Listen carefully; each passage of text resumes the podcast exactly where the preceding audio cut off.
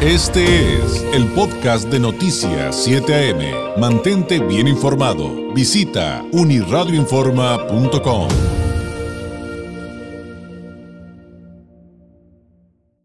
Vamos con el periodista Carlos Álvarez Acevedo, su comentario, su análisis político de todos los lunes.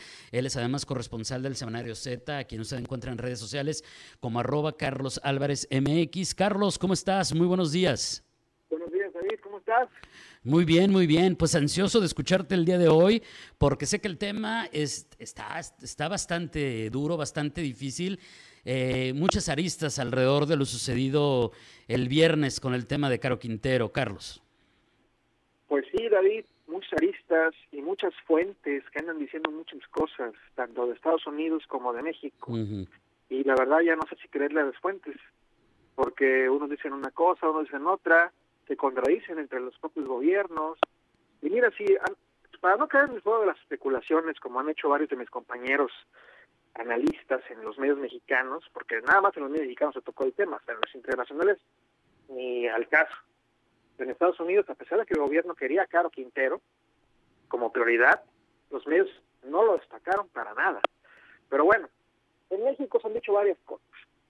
Si se aprendió al capo, en, vamos a vamos a hacer un análisis deductivo, David, o sea, por, por deducciones, ¿sí? Aprendió al capo número uno, ¿en dónde? En Sinaloa. Muchos dicen que si se hizo esto es para quitarle el peso que traía ya los chapitos, los herederos de Chapo Guzmán, a sus hijos, para quitarse el peso del capo de, de Claro Quintero y que los dejaran operar libremente, por ejemplo, en Sonora, en Guerrero y otros estados donde supuestamente tiene, tiene control ya Claro Quintero, asociado incluso, dicen, dicen, insisto, no yo, sino otros, con el cartel Jalisco Nueva Generación. Otras versiones dicen y también eh, lo, lo, suponen, que el capo ya estaba retirado, ¿sí? Estuvo muchos años en la cárcel y hace, y hace 37 años fue acusado de la, del asesinato del King Camarena, o sea, del agente especial de la DEA que infiltró en el cartel, existe ya el cartel de Guadalajara, y que, eh, pues, por la investigación que hizo respecto a a cultivos de, en ese entonces, de marihuana que tenía el cartel de Guadalajara, que ya no existe, insisto, pues eh, lo, lo, lo, siguen, lo atrapan y supuestamente lo matan esos narcotraficantes.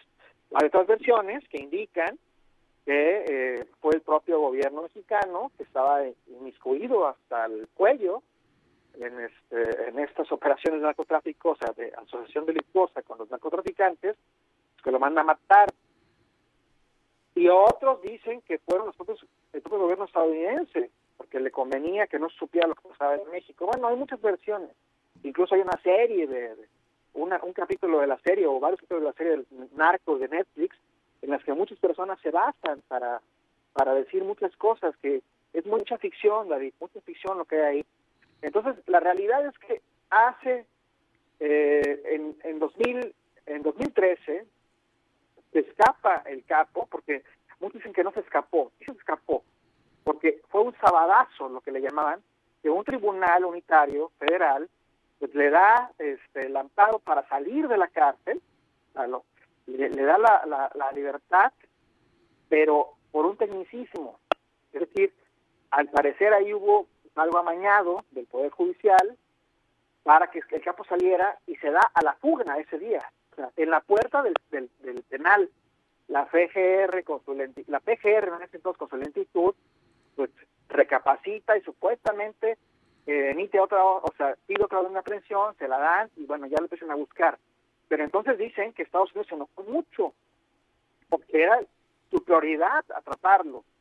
Y ahora, ahora, en este momento, hace unos minutos se confirma que al capo le vuelven a dar a un amparo, David un amparo, pero no contra la, la extradición, sino contra la orden de aprehensión.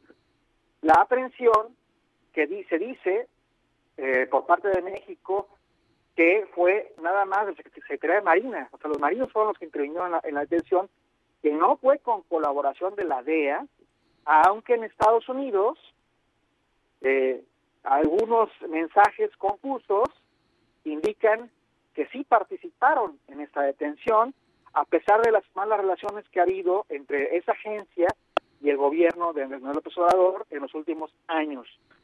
Y todo, este, todo te lo digo porque hay un personaje que parece que se trata de congraciar muchísimo con López Obrador, hasta parece funcionario, bueno, debería ser canciller, a ver si me quitan la visa de Estados Unidos porque por lo que voy a decir, pero el embajador, el embajador debería ser canciller mexicano, porque de verdad es más diplomático a favor de México que a favor de su propio gobierno, desmienta a sus propios funcionarios, a, gente que está más arriba de su nivel, como a la directora de la DEA o como al fiscal general de Estados Unidos.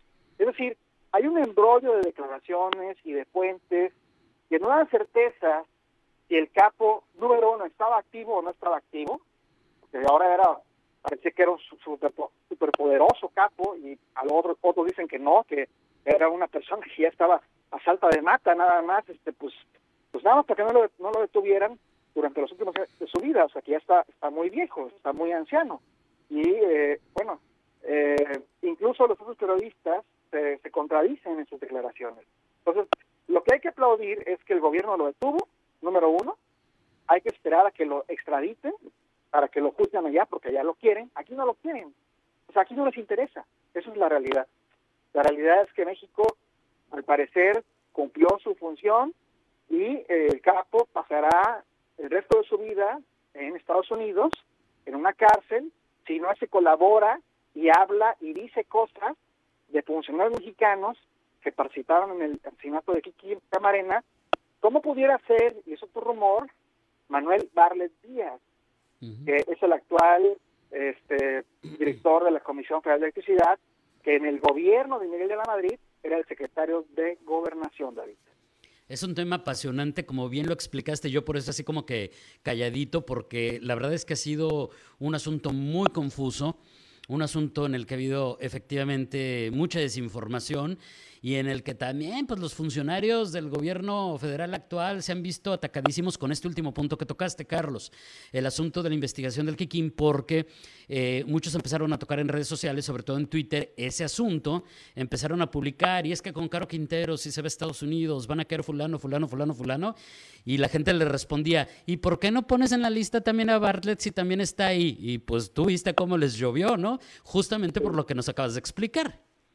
Si caemos en el terreno de las especulaciones, hay que decir que ahorita hay una dinámica muy muy tensa entre los empresarios estadounidenses y los mexicanos eh, en el tema de energético.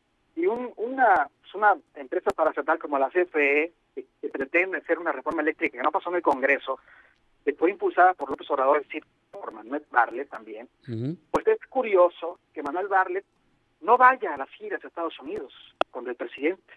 Es decir, no fue a esta última donde fue el director de Pemex y el director de Pemex reveló que había este, inconformidad de, en Estados Unidos por el tema energético en México y que Barlet no haya ido durante los últimos años a Estados Unidos.